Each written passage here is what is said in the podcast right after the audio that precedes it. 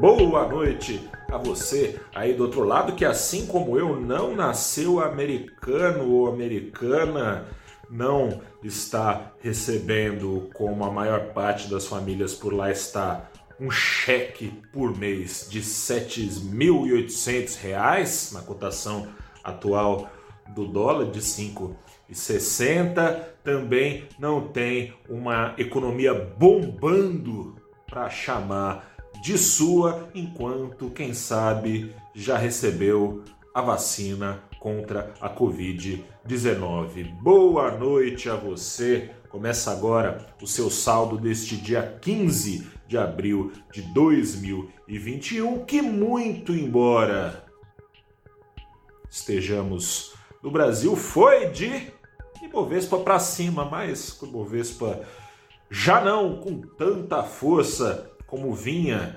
tendo na esteira da economia americana. Hoje o Ibovespa fechou com uma alta de 0,34%, enquanto os bons ventos da maior economia do mundo ajudaram o dólar a cair mais um pouquinho, 0,82%, fechou ainda num patamar elevado aos R$ 5,62.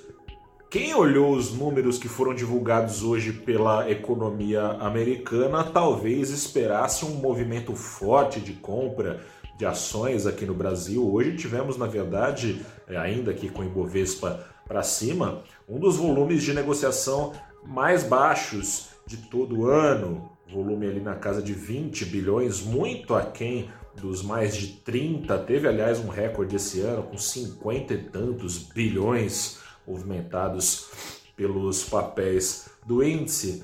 Nada disso, todo mundo muito cauteloso. Boa parte dos investidores que foram ao mercado compraram sim ações de olho nessa, nesse crescimento acelerado. Ações da Vale hoje, por exemplo, subiram mais de um e tanto por cento, ajudando o Ibovespa a ter esse resultado.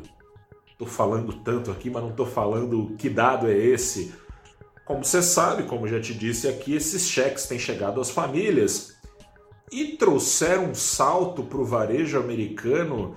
Já não seria nada desprezível se ninguém fosse surpreendido. A média do mercado é que o varejo teria vendido em março mais produtos do que fevereiro em 6%. 6% de crescimento de vendas do varejo era esperado, mas veio um crescimento de quase 10%, quase o dobro de crescimento, é muita coisa. A economia americana, ah, em grande parte, tem sido, tem sido sustentada pelo consumo. Sem essas surpresas, já se esperava que o crescimento americano fosse nesse ano de 6,5%.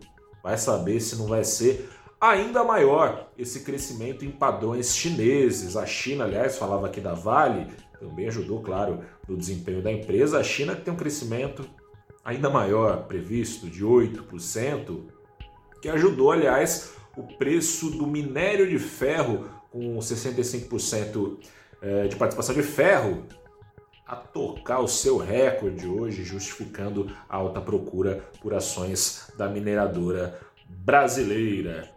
Também foi destaque e ajudou Ibovespa hoje uma alta totalmente fora da curva das ações da Ering.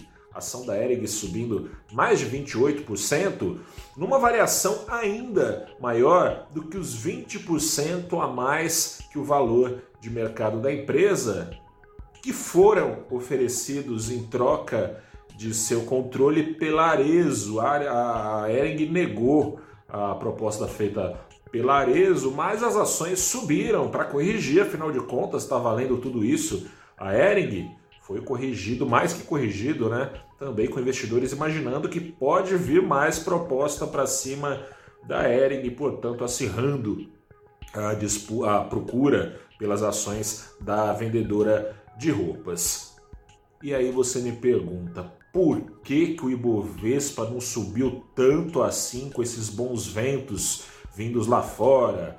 Por que, que ah, o volume de negociação foi tão abaixo da média no ano? média no ano hoje está em 26 bilhões, então quase acho que 15% abaixo da média é, nesse, nessa quinta-feira, o Ibovespa, então girando os seus 20 bilhões, como eu disse, abaixo da média do ano. Por que então? Por que então? Aí você deve estar tá imaginando que tem a ver com risco fiscal. Será que tem a ver com risco, com risco fiscal? Esse volume 20% abaixo tem a ver com risco fiscal, sim. Segue o presidente Bolsonaro, nada mudou. O presidente Bolsonaro segue esperando é, para decidir. Faltam só sete dias para expirar o prazo para decidir o que vai fazer com o texto do orçamento de 2021. Já caminhamos para a segunda quinzena do, do segundo trimestre do ano. Ainda não se sabe qual será é, o balanço das contas públicas brasileiras de gastos e receitas. Ver se pode. De um lado, o presidente tem a sua equipe econômica, querendo que não se fure o teto de gastos, o que manteria o controle do governo sobre as condições financeiras do Brasil. De outro lado, tem o Centrão que colocou dentro do projeto furo no teto de gasto, recorrendo ali às pedaladas fiscais, quem diria, né? Ninguém tinha muita saudade disso, né? Foi abandonado no governo Dilma, presidente Bolsonaro, caso assine, sem vetos, o que o texto que recebeu vai então inflar, é, como que é o Centrão, as emendas parlamentares, com gastos subestimados com aposentadorias, o que na prática significa furo do teto de gastos e sei lá o que vai acontecer caso isso se confirme. Inflação tende a subir, levada por alta do dólar.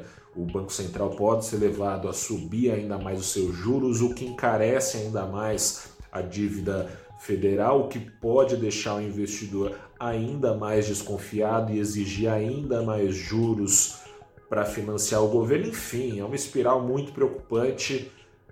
Justifica o pessoal esperar para observar e, quando não esperar para observar, apostar, sobretudo, em exportadoras de commodities, que são elas, afinal de contas, que têm sustentado já agora positivo, o saldo do Ibovespa no ano. Eu sou Gustavo Ferreira, repórter do ValorInvest.com. Vem conhecer o nosso site se não conhece. Se já conhece, vem fuçar lá para saber tudo que diz respeito, de mais importante, ao seu bolso. Grande abraço, até a próxima e tchau.